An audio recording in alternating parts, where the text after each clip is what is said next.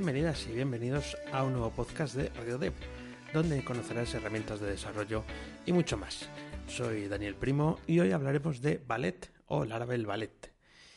Ballet se escribe con V, ¿eh? para que sepáis que no es el ballet de la danza, sino algo parecido, también por la ligereza que nos va a ofrecer. Ballet es un entorno de desarrollo libre para ordenadores basados en Mac. Eh, la particularidad que tiene es que utiliza muy pocos recursos, 7 megas de RAM, prometen ellos, y eh, bueno, pues va a ser bastante más rápido que cualquier otro entorno de los que probablemente tengáis instalados para este tema del desarrollo web.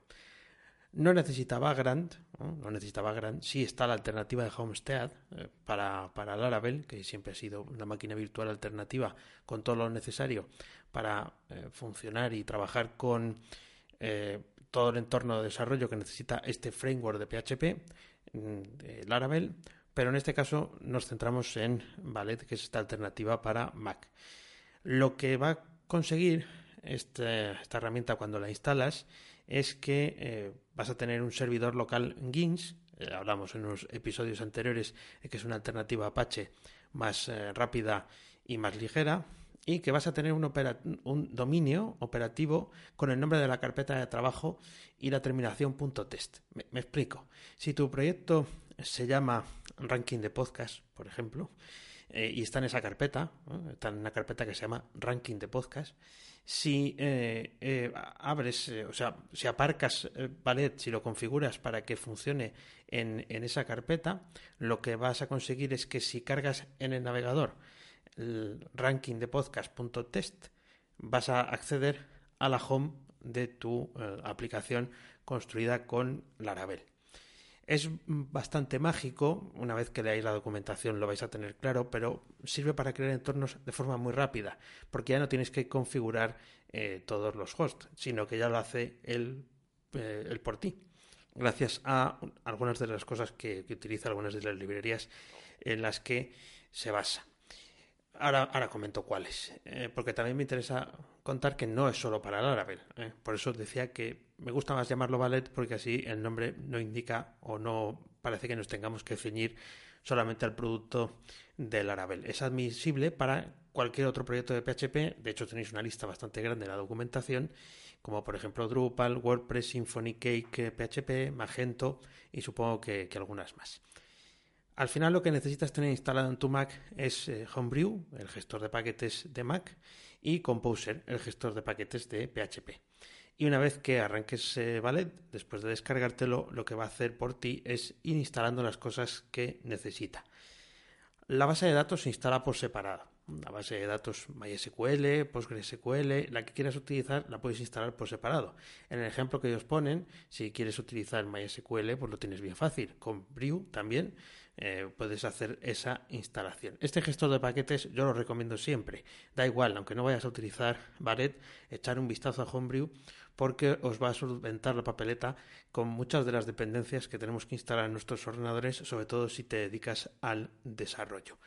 Más cosas que podemos hacer con Ballet, pues podemos cambiar la versión de PHP. Evidentemente podemos jugar con esa versión para no tener eh, solamente la, la indicada por, por, defecto o la última que descargue. Y tenéis una playa de, de, comandos para trabajar con Ballet. Nada más que hacer Ballet espacio list en tu terminal y podrás ver cómo funciona. Está trabajando en segundo plano y si quieres ver pues, lo que ha arrancado Ballet, pues también puedes utilizar Brew eh, Services List.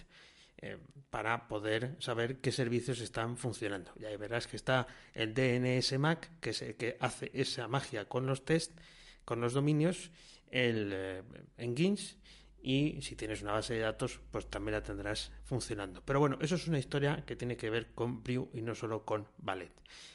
Otra de las cosas que me parece bastante interesante es que puedes compartir ese entorno con el mundo simplemente utilizando el comando SAR.